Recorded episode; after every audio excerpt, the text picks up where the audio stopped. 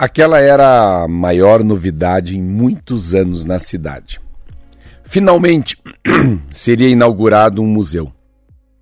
E as pessoas poderiam se deliciar com as obras de arte ali expostas. Porém, aquele não era um museu qualquer, não. Era o Museu das Coisinhas Minúsculas. Inicialmente, o nome causou certo espanto e curiosidade nos moradores da cidade, mas logo essa sensação foi substituída pela alegria de finalmente terem um museu. A curiosidade fez com que a cidade inteira comparecesse à inauguração do Museu das Coisinhas Minúsculas. De início, de início os moradores acharam estranho ver coisinhas minúsculas penduradas nas paredes e acompanhadas por um pequeno cartaz que descrevia obras, a obra em questão. Era possível ler o cartaz que descrevia a obra, mas a obra em si era absolutamente invisível aos olhos. Mesmo com uma lupa poderosa, não se via mais do que um pontinho preto minúsculo. Ainda assim, Roberto, os artistas, principalmente os donos do museu, andavam para lá e para cá, muito orgulhosos de sua exposição. Nunca na história da arte se tinha faturado tanto com uma exposição que ninguém conseguia enxergar. Enquanto isso, as pessoas andavam de um lado para o outro, olhando para aqueles minúsculos pontinhos pretos indecifráveis.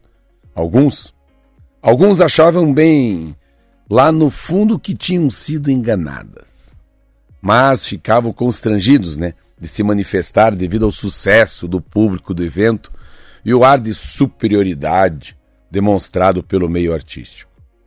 A inauguração corria muito bem até que o maluco da cidade resolveu entrar no museu, já que toda a cidade estava lá.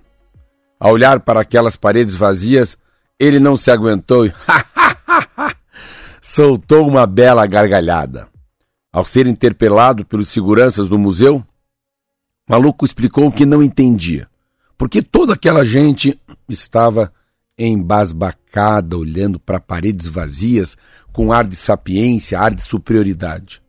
Para o maluco, era evidente que se as imagens mostradas são invisíveis para todos, tanto faz se elas são obras de arte ou rabiscos de crianças.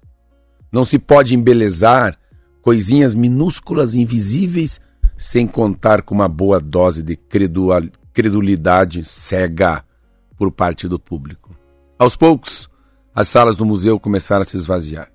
Eram as pessoas saindo um tanto constrangidas após perceberem que tinham sido enganadas.